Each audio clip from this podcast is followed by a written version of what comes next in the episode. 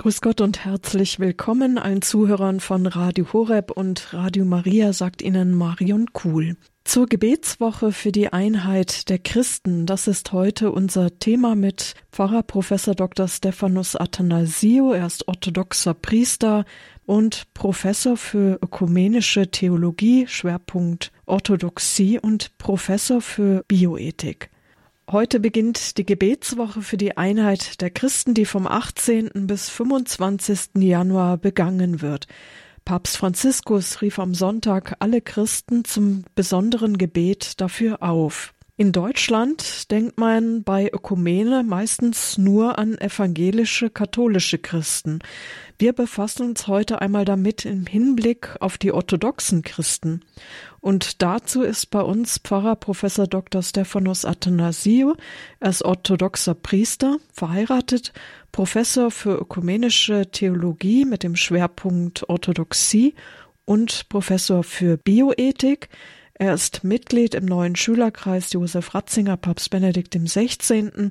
und auch Mitarbeiter bei Radio Maria Schweiz, deshalb auch ein Kollege sozusagen. Grüß Gott, Stephanus. Ja, grüß Gott, liebe Hörerinnen und Hörer, grüß Gott, liebe Marion. Ich freue mich sehr, dass wir über dieses wichtige Thema heute auch zusammen sprechen können. Ja, dein Name Stephanus Athanasio, das klingt schon griechisch, wenn ich das richtig vermute, aber du bist in Deutschland aufgewachsen. Wo sind deine Wurzeln? Ja, nicht nur aufgewachsen, sondern auch geboren. Ähm, natürlich die Wurzeln, wie du sagst, man hört es vom Namen, wie du richtig betont hast, sind aus Griechenland. Äh, meine Eltern sind dann in den 60er Jahren, Anfang der 60er Jahre nach Deutschland ausgewandert und ich bin dann Anfang der 80er Jahre dort geboren ähm, und aufgewachsen, habe die ganze Schullaufbahn dort gemacht, habe unter anderem dann auch an der Ludwig-Maximilians-Universität in München angefangen, Theologie zu studieren und meine Studien dann in Thessaloniki, Nordgriechenland, fortgesetzt. Und nun bin ich seit 14 Jahren in der Schweiz. Ja, du bist Professor für ökumenische Theologie mit dem Schwerpunkt Orthodoxie, unterrichtest das an verschiedenen Hochschulen in Fribourg, in Chur, in Tirana und auch in Jerusalem. Und damit Professor für Ökumene bist du natürlich heute der richtige Mann für uns. freue mich, dass du heute bei uns bist. Mittlerweile gibt es ja einen ganzen Wald oder Dschungel an christlichen Konfessionen, Denominationen, dass es bald verwirrend wird. Warum ist die Einheit unter den Christen so wichtig? Also es gibt mehrere Punkte. Der, ich glaube, der erste und von theologischer Perspektive aus gesehen ist es wichtig, da es vom ja, biblischen her, vom christlichen, ekklesiologischen Verständnis, also dem Kirchenverständnis, eigentlich nur eine Kirche geben kann, weil es nur ein Leib Christi gibt. In dem Sinne gibt es nur ein Christus, also nur ein Leib und eine Kirche. Das heißt also die Verantwortung für die Einheit der Kirche, dass man wirklich sagt, das Christentum, das Christliche, die Kirche äh, ist eine Kirche, weil es nur ein Leib Christi gibt. Das ist unser theologisches Selbstbewusstsein, wenigstens für die meisten Christinnen und Christen und die meisten Theologien oder für viele. Und in dem Sinne, das Hinarbeiten hin zu dieser einen Kirche ist eine Aufgabe, die uns der Herr selber gegeben hat. Also der oft zitierte Satz, der auch in manchen Enzykliken immer wieder zitiert wird, also damit wir alle eins sind, ut unum sind, ist ja auch immer wieder ein Spruch, der, wie gesagt, zitiert wird, ist eine Verantwortung, die wir haben, um Einheitsstifterinnen und Stifter zu sein. Und die Trennungen der Kirche haben sehr oft äh, sowohl Päpste als auch Patriarchen als Skandalum, also als Skandal bezeichnet, wie der Leib Christi eben da getrennt worden ist. Und in dem Sinne ist es eines unserer Aufgaben, wirklich eine Heilung des getrennten Leibes wieder zu propagieren, dorthin zu arbeiten und vor allem auch dafür zu beten dafür auch die Gebetswoche um die Einheit der Christen. In den Abschiedsreden Jesu Christi im Abendmahlsaal, beim Abschied redet man ja nicht über nebensächliche Dinge. Daher stammt ja dieses Zitat, Vater, mach sie eins, damit die Welt mhm. erkennt, dass du mich gesandt hast. Das ist eben eine Bitte Jesu und da kann man ja nicht einfach drüber hinweggehen. Wir haben uns vielleicht schon zu sehr daran gewöhnt, dass in jeder Schulklasse das getrennt ist oder eben jetzt auch viele überhaupt an gar nichts mehr glauben. Es hat mit der Mission der Kirche auch zu tun, mit dem Auftrag. Und eine Kirche, die in sich völlig zerspalten ist, ist halt nicht sehr glaubwürdig. Ja, manche sagen, dass wir uns in einer Eiszeit der Ökumene befinden. Das sehe ich nicht so, muss ich ehrlich gestehen. Denn wenn wir uns die Kirchengeschichte anschauen, bis noch zu den 1960er Jahren hin, sieht man, dass zwischen den Konfessionen ein kleiner Krieg, könnte man fast sagen, existiert hat, dass jede sich behaupten wollte gegenüber der anderen, die anderen wirklich als heretisch offiziell bezeichnet hat und offiziell auch gesehen hat in verschiedenen Schulbüchern, weil du auch die Schule angesprochen hast, wenn man Schulbücher noch aus Anfang der der 20, der des 20. Jahrhunderts sich anschaut, äh, da wird man Sätze drin finden, dass also in katholischen äh, Lehrbüchern zum Beispiel, dass die Orthodoxen Kinder des Teufels sind und umgekehrt ganz genauso und in der protestantischen Welt auch. Also man sieht schon, es ist in den seit den 1960er Jahren vor allem ein bisschen davor, was den Protestantismus und die Orthodoxie angeht, aber vor allem dann auch mit der katholischen Kirche ab den 1960er Jahren, ab dem Zweiten Vatikanum, sieht man, dass da auch terminologisch eine Heilung stattfindet, also dass man solche Aussagen vermeidet, vor allem in offiziellen Dokumenten und Schreiben.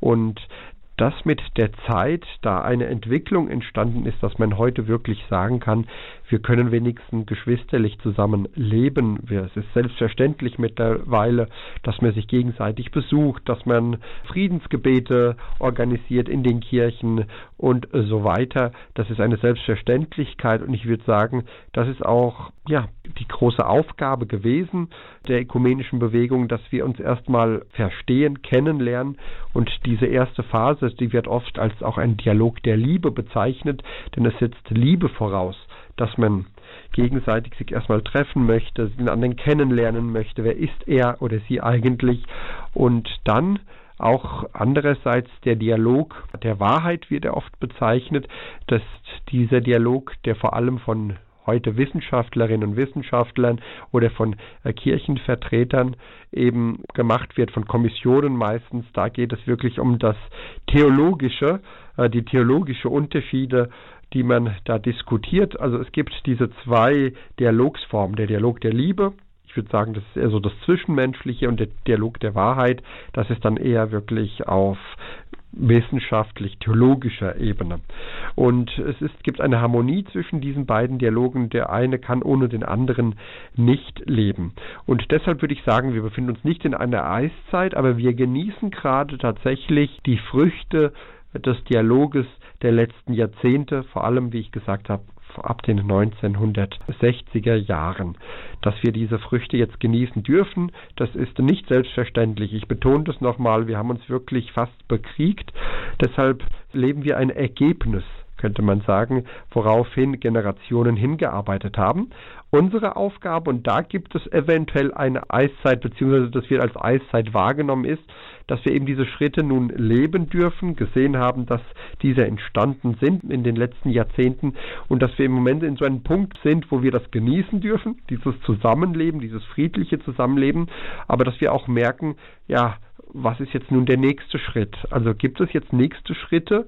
Geht es weiter, so wie es weitergegangen ist in all diesen Jahren? Oder ist es jetzt wirklich ein Punkt, wo man sagt, gut, wir haben jetzt ein friedliches Zusammenleben, wir können damit leben, jeder ist zufrieden, aber jetzt wirklich die eine Kirche zu propagieren oder dahin zu arbeiten, das möchten wir eigentlich nicht oder das ist jetzt nicht eine Frage, die wir wirklich diskutieren möchten mit einer Wirklichkeit, sondern eher so im Rahmen der kirchlichen Diplomatie, wenn man das jetzt so sagen darf.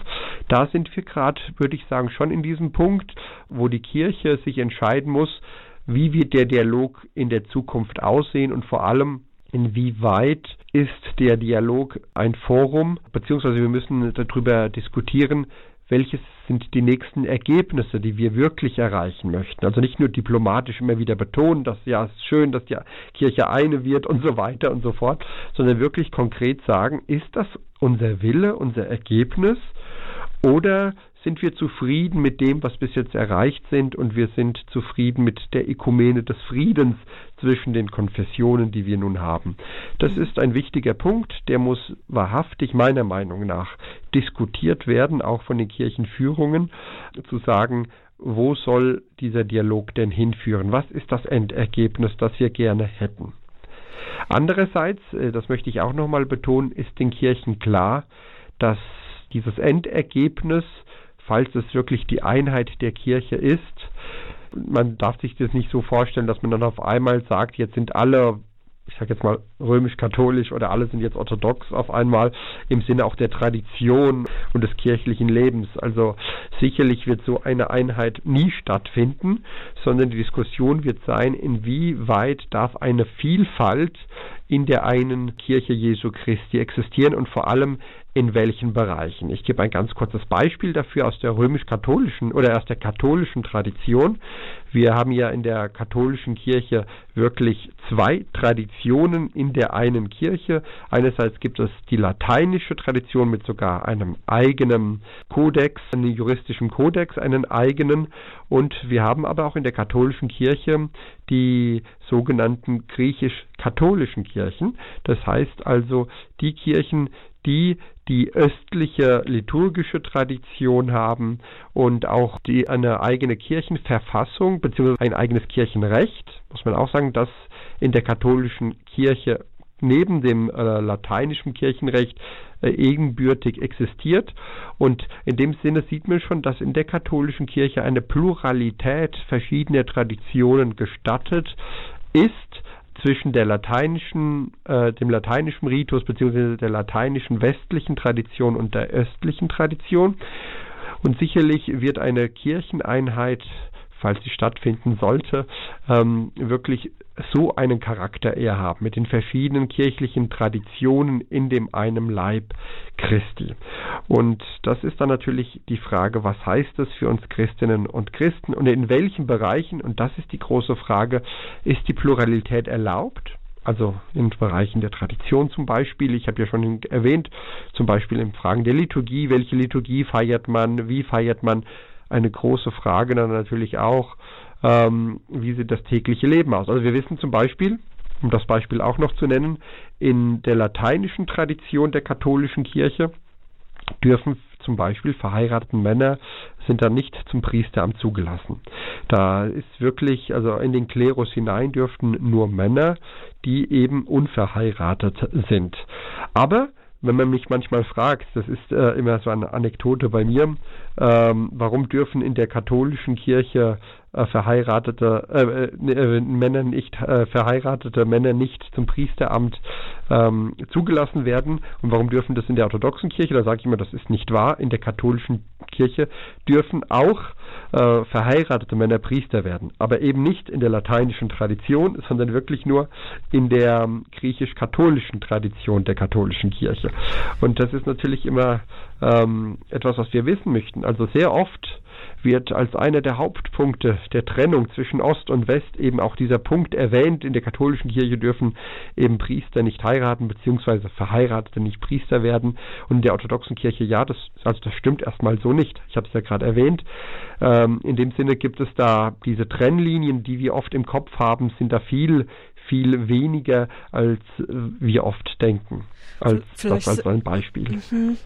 Vielleicht sind jetzt schon einige Hörer ein bisschen verwirrt über diesen Punkt. Äh, kann man das nochmal präzisieren oder mit den Terminologien kennt sich wahrscheinlich auch nicht jeder so ganz aus. Ich bin ja, da auch nicht der fit, so fit. Ja, nee, kein Problem. In welchem, Manchmal, in welchem äh, Bereich dürfen verheiratete Männer Priester werden? Also in der orthodoxen Kirche ja. Und vielleicht nochmal, in welchem Bereich nochmal? Genau. Also gut, in der orthodoxen Kirche ist es klar, dass verheiratete Männer eben zum Priesteramt zugelassen sind. Man muss sich eben vorher vor der Weihe entscheiden in der orthodoxen Kirche, ähm, möchte ich vorher heiraten oder nicht. Das kann man so ein bisschen vergleichen mit der Diakonsweihe in der katholischen Kirche, dass man sich eben vor der Weihe entscheiden muss, heiraten oder nicht heiraten. Nach der Weihe ist dann eine Heirat nicht mehr möglich. Soweit in der so, orthodoxen Kirche. So war das auch bei dir, Stephanos, oder? So war das auch bei mir, ganz genau. Ich musste mich vor meiner Weihe entscheiden, ähm, möchte, ich, möchte ich jetzt ein verheirateter Priester sein oder eben ein Priestermönch, wie es dann bei uns heißt. Weil in der orthodoxen Kirche gibt es nicht einfach den unverheirateten Priester, sondern man muss vorher eben geheiratet haben oder ein Mönchsgelübde abgelegt haben.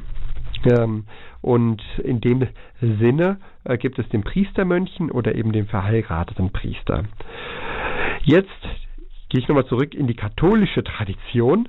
Das ist etwas kompliziert, wenn man da nicht äh, in der Materie sich wirklich äh, mit befasst hat im Leben. In der katholischen Kirche ist es so, es gibt ja den Begriff katholische Kirche. Und wir im Westen haben dann sehr, sehr schnell einfach ähm, in unseren Gedanken, ja, das ist das, was wir so haben im Alltag, wenn ich äh, sonntags in meine katholische Messe gehe oder wo auch immer. Aber das ist, äh, da muss man wirklich aufpassen, nämlich wenn man einfach nur die katholische Kirche sagt, da sind zwei kirchliche Traditionen beinhaltet. Einerseits der sogenannte lateinische Ritus oder die lateinische Tradition, das ist das, was wir kennen im Westen vor allem. Das ist der, das ist das, was ja die meisten Katholiken und Katholiken, wenn man das so sagen kann, weltweit auch leben und propagieren. Das ist das, was auch in Deutschland den meisten bekannt ist. Aber die katholische Kirche kennt auch einen zweiten Flügel innerhalb äh, ihrer ihrer Kirche, nämlich das sind die sogenannten griechisch-katholischen Kirchen. Und griechisch, das darf man dann nicht verwechseln, das sind nicht diejenigen, die einfach nur griechisch sprechen. Das sind diejenigen, die eben die ostchristliche Tradition haben. Und warum heißt das Griechisch? Das ist jetzt etwas komplizierter, aber einfach gesagt ist es, es ist noch vom alten Denken heraus. Also Griechenland oder das Griechische hat heute eher nationalen Charakter. Aber das war nicht immer so.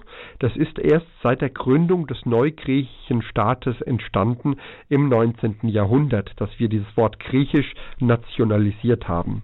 In der alten Kirche war das so, ähm, dass es das römische Imperium gab, das oströmische und das weströmische Imperium.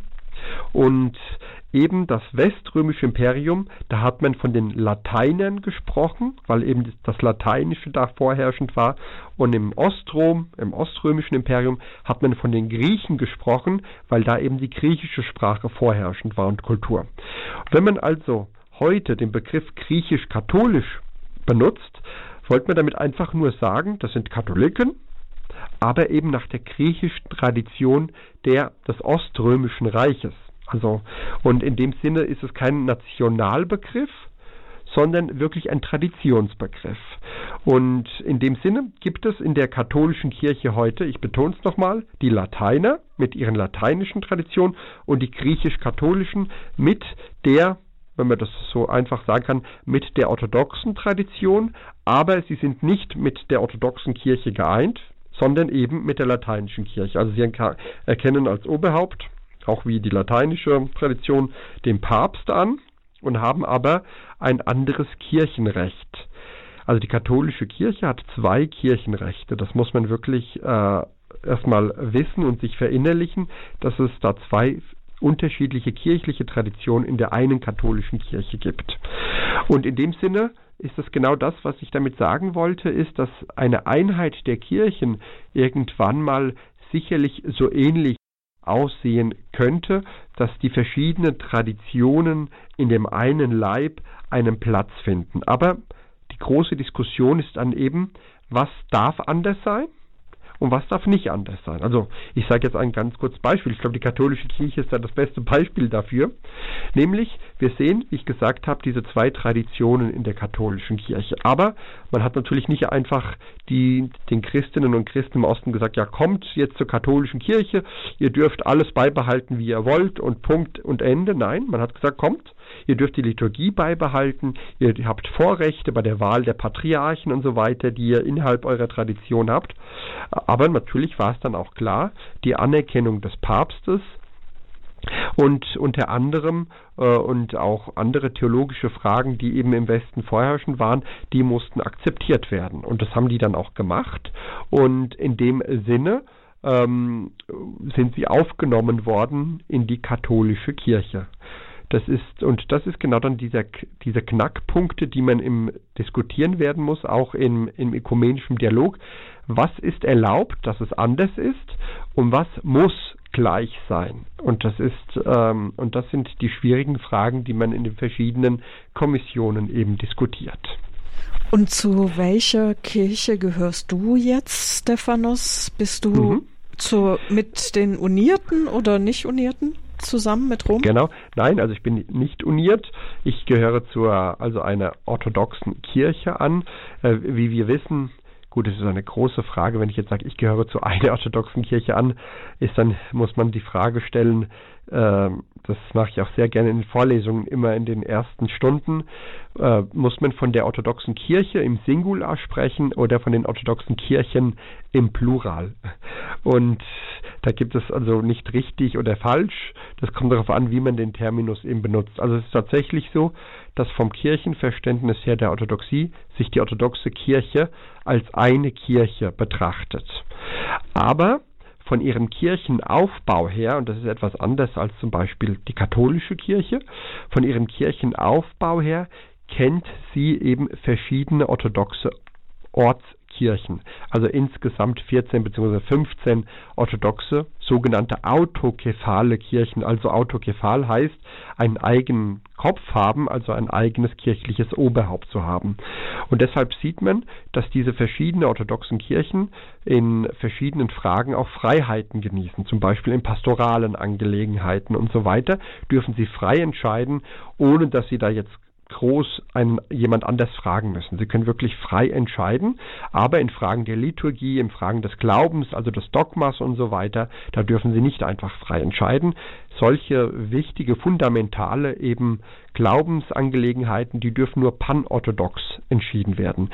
Und in der Orthodoxie Entschuldigung, kennen wir pan, panorthodox entschieden, gesamtheitlich entschieden genau, werden? Genau, gesamtheitlich. Also wirklich, mhm. wenn alle orthodoxe Kirchen zusammen das äh, entscheiden, in einem Konzil daneben.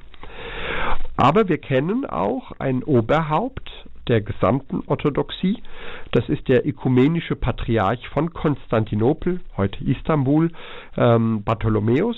Er ist, äh, wie es immer so schön gesagt wird, Ehrenoberhaupt der Orthodoxie, also nicht Primus Maximus, wie es der Papst ist, sondern Primus inter pares, also der Erste untergleichen. Er hat schon Vorrechte, die werden manchmal nicht von allen orthodoxen Kirchen anerkannt, besonders nicht vom, von der orthodoxen Kirche des Moskauer Patriarchates. Ähm, aber historisch gesehen muss man klar sagen, gibt es Vorrechte, die der ökumenische Patriarch von Konstantinopel gegenüber allen orthodoxen Kirchen hat. Liebe Zuhörer von Radio Horeb, Radio Maria, wir sind im Gespräch mit Pfarrer Professor Dr. Stephanus Athanasio, orthodoxe Priester, Professor für ökumenische Theologie und Bioethik und eben auch Mitarbeiter von Radio Maria Schweiz. Deswegen sind wir im Du unterwegs. Mein Name ist Marion Kuhl, bin von Radio Horeb.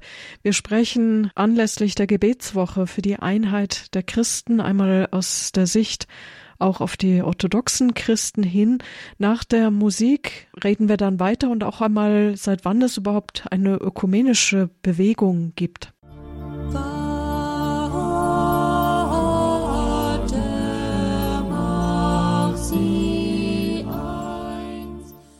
Radio Horeb, die Sendung Spiritualität, auch die Zuhörer von Radio Maria sind mit dabei. Wir sind am Beginn der Gebetswoche für die Einheit der Christen, Papst Franziskus hat uns beim vergangenen Angelus am Sonntag nochmal eindringlich dazu aufgerufen, mitzubeten für die Einheit, weil es immer auch ein Geschenk von Gott ist, Einheit, die wir nicht einfach machen können, dass man einfach den kleinsten minimalen Nenner fährt, sondern eine Gnade, die wir von Gott erbeten sollen. Und dazu sind wir diese Woche aufgerufen. Zugeschaltet ist Pfarrer Professor Dr. Stephanos Athanasio. Er ist orthodoxer Priester. Er ist Mitarbeiter bei Radio Maria Schweiz. Er ist Professor für ökumenische Theologie mit Schwerpunkt Orthodoxie, weil er selber eben orthodoxer Priester auch ist. Und deswegen haben wir ihn auch eingeladen, ein Fachmann in diesem Gebet, äh, in diesem Gebiet und Gebet wahrscheinlich auch. Ähm, Stephanos Ähm, seit wann gibt es denn so eine ökumenische Bewegung? Ist das seit dem Zweiten Vatikanischen Konzil vor allem oder wo kann man das festmachen? Hm, ich werde jetzt natürlich ähm, mein Hauptmerkmal in Bezug zur Orthodoxie ähm, legen. Ja, die ökumenische Bewegung, also der Drang nach Dialog, ich muss sagen, das hat eigentlich nie aufgehört. Also von den Anfängen schon gab es natürlich verschiedene Kulturen in der in, im, im Christentum. Ich, es gab verschiedene Liturg, liturgische Traditionen, die wir kennen, die auch eine Vielfalt im Westen des Weströmischen Reiches, eine Vielfalt im Osten und so weiter, dann sieht man eben, dass vor allem im Weströmischen Reich vor allem die römische Tradition äh, beziehungsweise das, was von Rom dann auch propagiert worden ist, sich durchgesetzt hat für den gesamten Westen und im Osten äh, war die, ähm, die äh, Konstantinopel natürlich äh, die Stadt, ähm, die dann die liturgische Tradition und so weiter sich dann vor allem äh, eine, eine angeeignet hat und sie sich dann auch durchgesetzt hat im Oströmischen Reich vor allem.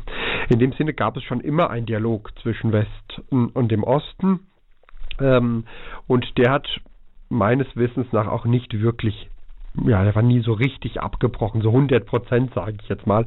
Es gab immer wieder Personen, die im Osten und im Westen gereist sind. Liebe Hörerinnen und Hörer, vielleicht möchte ich hier noch die Gelegenheit aufgreifen, bevor ich dann wirklich zur ökumenischen Bewegung komme, dass Sie werden sehr oft hören, das Datum der Trennung zwischen Ost und West 1054.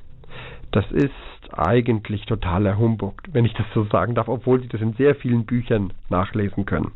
Nein, nicht 1054 ist äh, das Datum der Trennung. Also wir möchten heute alles sehr, sehr gerne auf ein Datum fixieren, auf eine, auf eine Tatsache. Aber man muss wirklich sagen, der Osten und der Westen haben sich auseinandergelebt. Man kann das wirklich so sagen. Das ist eine Prozedur gewesen, die, man kann fast sagen, im, im 6., 7. Jahrhundert nach Christus angefangen hat, so ganz langsam, und die dann wirklich weitergegangen ist bis ins ja, 18. Jahrhundert. Und deshalb äh, muss ich immer schmunzeln, wenn, wenn man sagt, die Kirchentrennung war zwischen 1000, äh, war 1054. Denn wenn man das juristisch sich betrachtet, also so richtig juristisch, kann man die Kirchentrennung wirklich erst im 18. Jahrhundert datieren. Was haben wir im 18. Jahrhundert? Also der Protestantismus existierte schon und im Westen haben wir das Phänomen der Konfessionalisierung. Das heißt, es sind dieses Konfessionsbewusstsein, dass es eine andere Konfession ist, eine andere Kirche in Anführungszeichen, äh, ist, das ist wirklich eine Prozedur, die im Westen vor allem stattgefunden hat und dass man auf einmal da konfessionalisiert hat und gesagt hat, gut, das sind die Protestanten, und wir sind die Katholiken und so weiter. Und dann kam natürlich von katholischer Seite die Frage, gut, jetzt haben wir das geregelt, aber was sind es jetzt eigentlich die im Osten? Und da hat man das erste Mal eben am Anfang des 18. Jahrhunderts das Phänomen, dass Rom eben die Kommunionsgemeinschaft wirklich ganz offiziell verbietet. Dann 30 Jahre später hat dann die Orthodoxie, also die Patriarchate damals von Konstantinopel, Alexandrien und Jerusalem, auch darauf erwidert und gesagt, ja, wir erkennen offiziell die Taufe der Lateiner, wie man das damals noch bezeichnet hat, also der Katholiken, nicht an und deshalb, deshalb können wir auch keine Kommunionsgemeinschaft mit ihnen haben. Also man sieht, liebe Hörerinnen und Hörer, erst im 18. Jahrhundert äh, ist es da wirklich juristisch, wenn man das so sagen kann, äh, zu dieser Kirchenspaltung beziehungsweise wirklich nicht Anerkennens des anderen gekommen und nicht schon 1054. Und das ist, glaube ich, ja, mir wenigstens viel sympathischer zu sagen, dass erst im 18. Jahrhundert so stattgefunden hat und nicht schon Anfang äh, des letzten Millenniums. Aber kommen wir ein bisschen zur heutigen Geschichte, beziehungsweise zur Geschichte der früheren Zeit. Mit dem Auftauchen des Protestantismus sieht man schon, dass es äh, vor allem auch von Seiten des Protestantismus der Versuch existiert hat, mit der orthodoxen Kirche in Kontakt zu treten. Ich möchte in Erinnerung rufen, dass damals äh, die gesamte orthodoxe Welt außer Russland im Osmanischen Reich war. Also unter Fremdbeherrschung, einer muslimischen Fremdbeherrschung. Aber dennoch gab es äh, das ökumenische Patriarchat als Garant der äh, des Bestandes der Orthodoxie, äh, der orthodoxen Kirche innerhalb des Osmanischen Reiches. Und damals eben hat der ökumenische Patriarch Joasaf, Joasaf hieß er, der Zweite, äh, das war 1558, hat er Legaten nach Wittenberg geschickt. Einen gewissen Demetrios Misos hieß äh, der Herr, der da genau ja, studieren sollte, was passiert da jetzt eigentlich im Westen und was sind das denn eigentlich, diese Protestanten, die sich da irgendwie von Rom losgelöst haben, den Papst nicht anerkennen und so weiter. Und ich muss sagen, die Wittenberger Theologen, die Protestanten, haben natürlich bei diesem Briefkontakt mit dem ökumenischen Patriarchen damals auch immer wieder betont, ja, wir sind auch Christen und wir sind auch gegen Rom und ihr erkennt ja den Papst auch nicht an und lasst uns doch eine, eine, ja, eine, eine Kirche bilden äh, gegen Rom, so ein bisschen. Das war dieser Geist damals. Und das war 1559, wenn ich mich recht erinnere, hat dann Philipp Melanchthon eine griechische Übersetzung der Confessio Augustana also eigentlich des Glaubensbekenntnisses, wenn man das so sagen darf, äh, der Protestanten in Deutschland oder einer großen Gruppierung eben auf Griechisch übersetzt, wie gesagt, und nach Konstantinopel geschickt, dass man sagt, ja, das ist das, was wir glauben. Der ökumenische Patriarch dann, Jeremias II., hat dann wirklich einen theologischen, kann man fast sagen, Briefwechsel mit den Wittenberger Theologen gestartet. Also wirklich, da ging es um dogmatische Fragen, was glaubt ihr über das und das? Und es war wirklich ein Briefaustausch. Man hat dann aber sehr schnell erkannt, beziehungsweise der Patriarch hat dann erkannt, dass die theologischen Differenzen zwischen der protestantischen Welt und der orthodoxen Welt doch sehr, sehr groß sind. Und der letzte Brief war so ein bisschen im Geist, gut, zu einer Kircheneinheit kommt es jetzt nicht, also da, da ist unser Glaube zu unterschiedlich, aber wir können ja weiterhin Freunde bleiben und weiterhin reden. Also, aber das war erstmal ein Abbruch des ökumenischen Dialoges im Sinne zu sagen, lasst uns doch eine Kirche bilden. Aber mit der protestantischen Welt ist seitdem, muss man sagen, seit dem 16. Jahrhundert also, besteht ein Dialog zwischen der orthodoxen und der protestantischen Welt, der nie abgebrochen hat. Der ökumenische Patriarch dann Jeremias III hat dann 1902 erstmal an alle orthodoxe Lokalkirchen einen Brief geschickt, wo er dann gebeten hat eines regelmäßigen Treffens. Warum 1902? Wir befinden uns in der Zeit, wo das Osmanische Reich langsam zusammenbricht. Viele neue Staaten entstehen auf dem Balkan, unter anderem Griechenland, Bulgarien, Serbien, Rumänien und so weiter. Und mit diesen Staaten auch die orthodoxen autokephalen Kirchen, die auf einmal frei waren. Und da erstmal der Wille des ökumenischen Patriarchats zu sagen, ja, die Orthodoxen, die jetzt nicht mehr in einem Land sind, also nicht mehr im Osmanischen Reich, sondern nun in verschiedenen Nationalstaaten, die müssen erstmal untereinander auf jeden Fall in Kontakt bleiben. Und das war erstmal der Wille, der innerorthodoxe Dialog, sage ich jetzt mal, 1902. Aber sehr, sehr schnell, also schon 1920, schickt er dann ein Synodalschreiben von der Kirche von Konstantinopel an alle Kirchen Christi auf Erden mit dem Vorschlag, eine Vereinigung der Kirchen nach dem Vorbild der Vereinten Nationen zu bilden. Und dieser Brief von 1920, und das, der wurde wirklich an alle Kirchen geschickt, also nach Rom, aber auch zu allen Protestantischen, zu den Altkatholiken, also zu den Anglikanern, äh, wirklich zu sagen, wir müssen eine Kirche bilden, also eine Vereinigung der Kirchen. Der wurde damals von der römischen Welt natürlich nicht propagiert, beziehungsweise da wurde jetzt nicht groß drauf geantwortet, aber die protestantische Welt, die Altkatholiken, auch die Anglikaner und so weiter haben darauf reagiert. Es gab einen Kontakt mit dem ökumenischen Patriarchat und das ist so ein bisschen die Geburtsstunde, das, was wir heute kennen als den ÖRK, also dem Ökumenischen Rat der Kirchen, heute mit Sitz in Genf. Deshalb gilt dieses Schreiben als Geburtsstunde der Idee für den Ökumenischen Rat der Kirchen, wo eben unter anderem die orthodoxe Kirche nicht nur Mitgliedskirche ist, sondern auch Gründungskirche ist mit verschiedenen eben protestantischen Nationen und Traditionen, aber auch mit den Anglikanern und Altkatholiken dort eben tätig sind seit damals. Natürlich der ÖRK, so wie wir ihn dann heute kennen, der ist dann erst wirklich später entstanden, also erst nach dem Zweiten Weltkrieg, also wenn ich mich recht erinnere, 1948. Aber eben der Wille war schon mal da, wurde gesetzt 1920. Das ist, glaube ich, ganz, ganz wichtig. Nun, jetzt was die katholische Kirche angeht. Ich habe ja gesagt, die katholische Kirche hat sich dieser Strömung der ökumenischen Bewegung seit den 1920er Jahren hat er nicht mitgewirkt. Das kam dann erst wirklich sehr, sehr viel später, nämlich als dann auch ein ökumenischer Geist, wenn ich das jetzt so ein bisschen sagen darf, auch in der katholischen Kirche sehr stark geweht hat, nämlich in den 1960er Jahren. Und in Bezug zur Orthodoxie und dem Katholizismus war es so, dass das Eis 1964 gebrochen ist. Warum?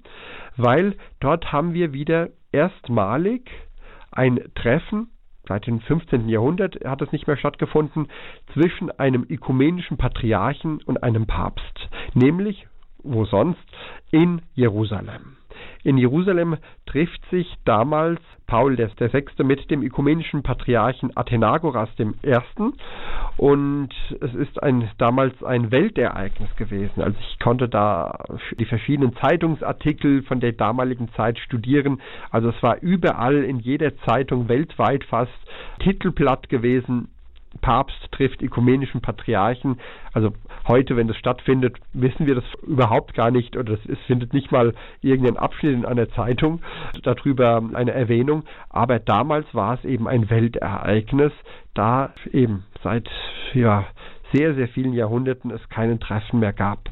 Und in Jerusalem gab es diesen ersten Bruderkuss, wie man so schön sagt, auf dem Ölberg auch sehr symbolisch, in Jerusalem, wo das Eis zwischen Ost und West, zwischen Konstantinopel und Rom gebrochen worden ist und dann relativ bald, ein paar Monate später, eben die Aufhebung der gegenseitigen Exkommunikation. Ich glaube, das war auch ein riesengroßer symbolischer Akt, zu sagen, wir möchten dieses historische Ereignis, wo wir uns gegenseitig exkommuniziert haben, von der Geschichte nicht tilgen, aber aufheben, heilen.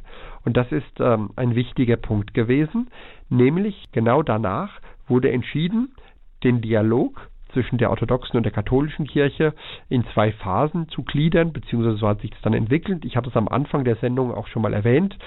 Es war die erste Phase der Dialog der Liebe. Und was hieß Dialog der Liebe?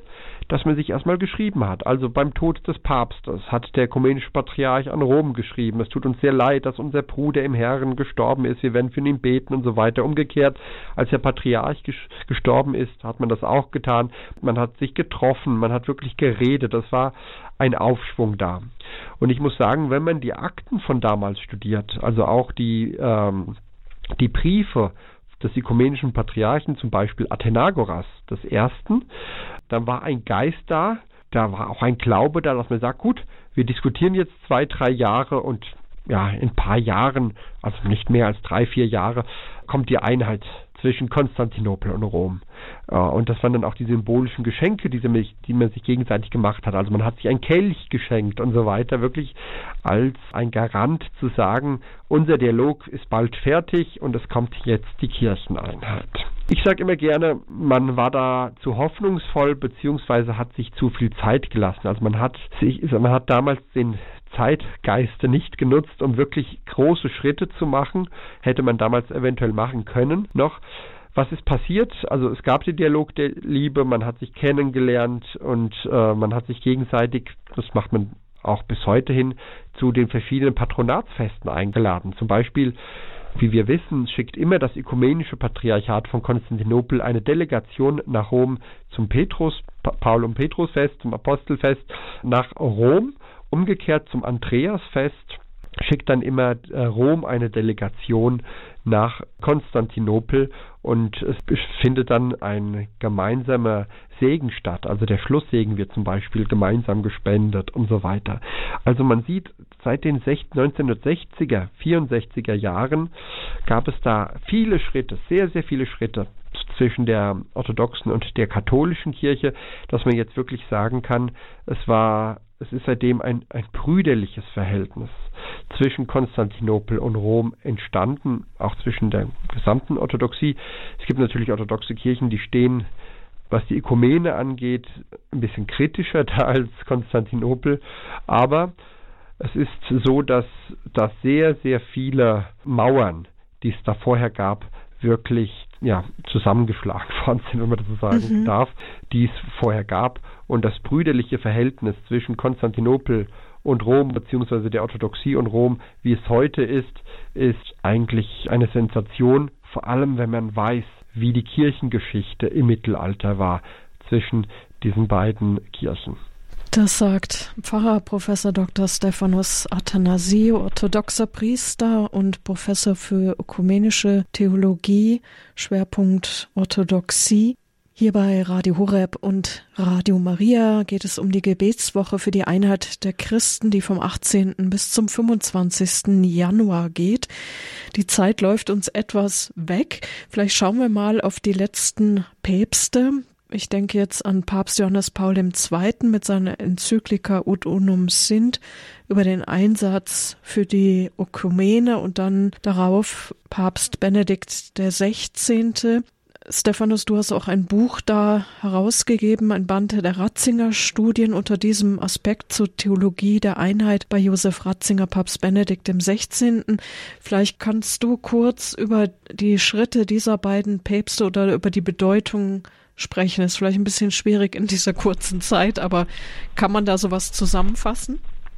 Ja, also Ökumene, also du hast die beiden Päpste erwähnt, die natürlich auf, äh, aufbauend auf die Tradition der vorigen Päpste seit 64 eben natürlich den Dialog mit der Orthodoxie sehr gefördert haben.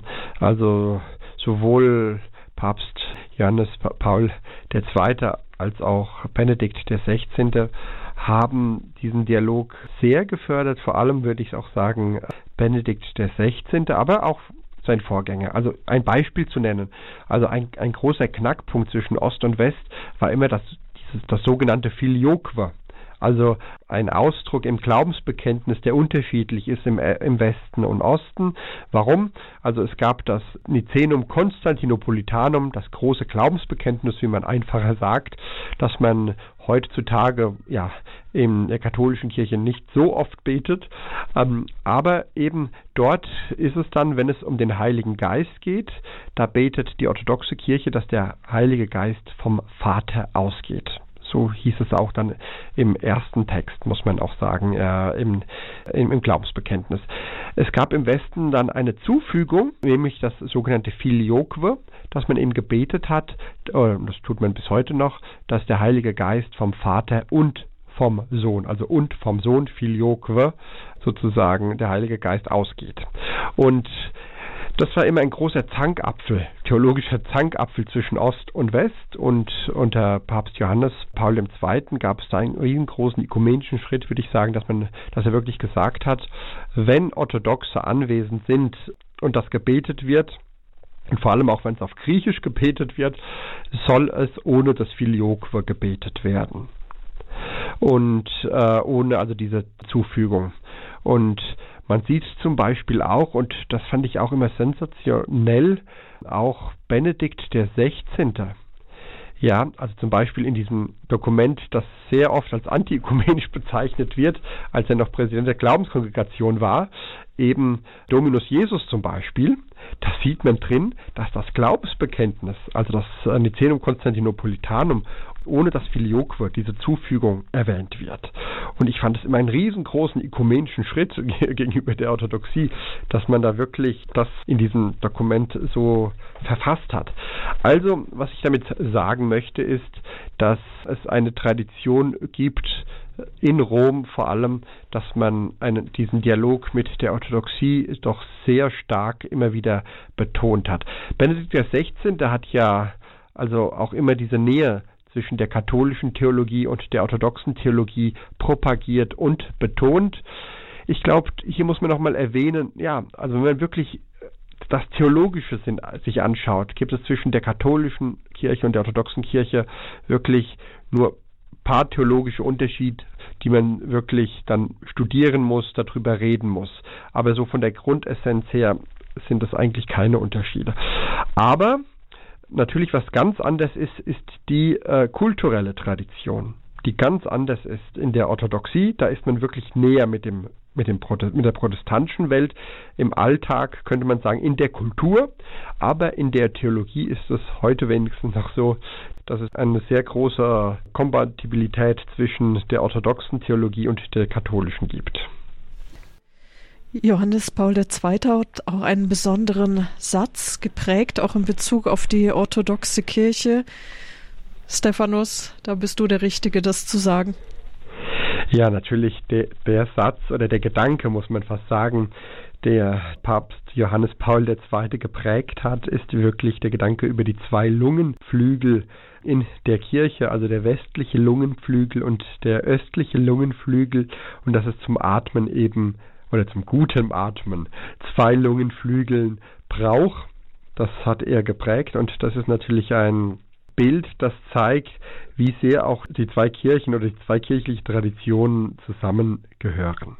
Wir haben jetzt Papst Franziskus gar nicht erwähnt, vielleicht da noch ein paar ja, Sätze dazu. natürlich, ja, weil natürlich bei Papst Franziskus muss man wirklich sagen, er, er setzt diese Tradition fort, dass er natürlich auch sehr, sehr stark diesen Dialog betont. Also auch der, der ökumenische Patriarch hat ja den, hat Papst Franziskus immer wieder oder betont immer wieder die Freundschaft zwischen ihm und Papst Franziskus. Und man darf nicht vergessen, in seiner Umweltenzyklika, ja, zitiert Papst Franziskus relativ am Anfang der Enzyklika dem ökumenischen Patriarchen Bartholomäus.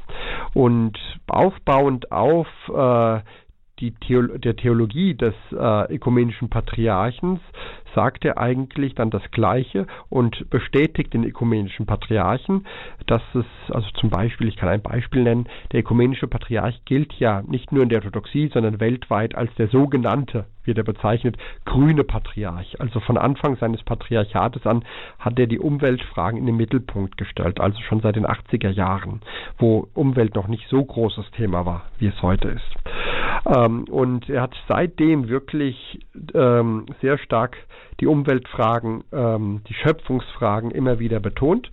Und unter anderem hat er immer wieder gesagt, wir brauchen eine Askese, eine Askese in den Umweltfragen. Also dass der Mensch wirklich sagen kann, ich kann so viel rausholen aus der Umwelt, aber ich muss es nicht. Ich kann auch mit weniger leben. Und darauf auf diese Idee der Askese in den, in den in Schöpfungsfragen hat Papst Franziskus auch seine Enzyklika am Anfang unter anderem aufgebaut und hat dann eben auch die Nähe bzw. die Bestätigung nochmal ähm, gezeigt zwischen der orthodoxen Theologie und der katholischen Theologie, dass man da in diesen Fragen eigentlich die gleiche Linie, theologische Linie fährt und auch den gleichen Gedanken hat. Und das war natürlich ein riesengroßes ökumenisches Zeichen von Papst Franziskus.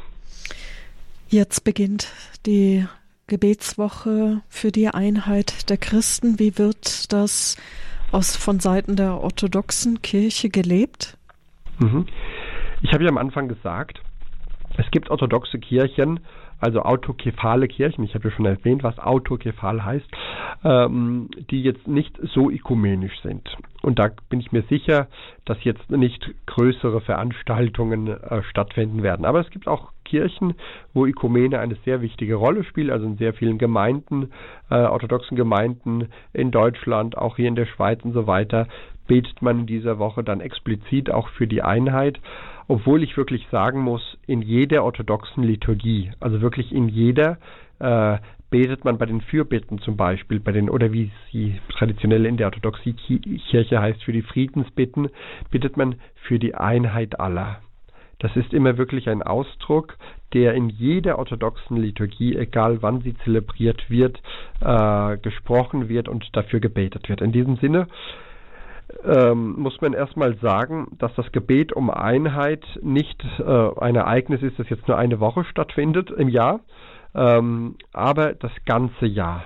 Und ich glaube, das ist nochmal ein wichtiger Punkt, dass man wirklich sagt, das ist jetzt nicht nur ein Anliegen für eine Woche dafür zu beten und Punkt aus, sondern wenn man wirklich den Schmerz der Trennung erlebt, dann kann man nicht anders als wirklich zu sagen, ich möchte immer dafür beten, das ganze Jahr dafür beten. Aber diese Woche soll nochmal vor allem immer wieder betonen und in Erinnerung rufen, dass man die Verpflichtung, dass wir immer dafür beten müssen. Und da gibt es, wie ich betone es nochmal in der Orthodoxie, auch verschiedene Veranstaltungen in verschiedenen Diözesen ähm, der, in der orthodoxen Welt, Veranstaltungen, wo man nochmal darauf hinweist, auf, ja, wie heute auch, in, wie Sie diese Sendung heute auch machen, über was sind da die Unterschiede, wo sind wir schon eins, wie sieht da die Geschichte des Dialoges aus, was glauben denn eigentlich die anderen?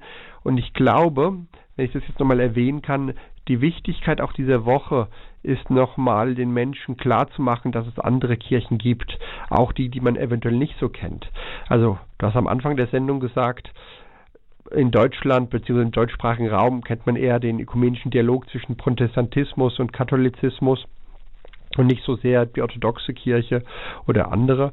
Und das ist nochmal wichtig, diese Sensibilisierung ähm, bei den Menschen hervorzurufen. Deshalb da, da sich die Wichtigkeit in dieser Woche auch von orthodoxer Seite vor allem zu sagen, ja, es gibt andere Kirchen, die glauben eventuell auch was anderes, aber inwieweit sind wir denn schon eins? In welchen Glaubensfragen? Und das finde ich ein, ein, ein sehr, sehr, einen sehr, sehr wichtigen Punkt. Und falls ich noch ein bisschen Zeit habe, das möchte ich doch nochmal erwähnen, weil wir vorhin auf Josef Ratzinger eingegangen sind, Papst Benedikt im 16. Ich habe in einer Ökumene-Schrift des Papstes entdeckt und ich fand diesen Satz sehr, sehr schön, dass er die Idee äh, darauf eingegangen ist, zu sagen, ja, auch innerhalb der eigenen Kirche entdeckt man manchmal also Menschen, die nicht glauben, aber trotzdem katholisch sind oder eben äh, der, der eigenen Kirche angehören, aber ungläubig sind. Aber man entdeckt dann eben wahre Christen. Er bezeichnet wirklich de, de, de, sie als wahre Christen in anderen Konfessionen, mit denen man viel näher steht. Und das, als ich diesen Satz gelesen habe, habe ich mich daran erinnert, das ist jetzt kein, ähm, kein, äh, keine Neuheit bei Papst Benedikt, nämlich schon ein Kirchenvater, Gregor von Nyssan, also schon im ersten Jahrtausend. Äh, man hat ihn gefragt, ja, wie sehen Sie eigentlich diese neuen Bewegungen in der Kirche und so weiter. Und da hat er damals schon gesagt, natürlich mit anderen Worten, ja, man, deck, man entdeckt in der eigenen Kirche oder in der, in der Kirche, hat er gesagt damals, äh, Heretiker. Und außerhalb der Kirche entdeckt man Menschen des Glaubens.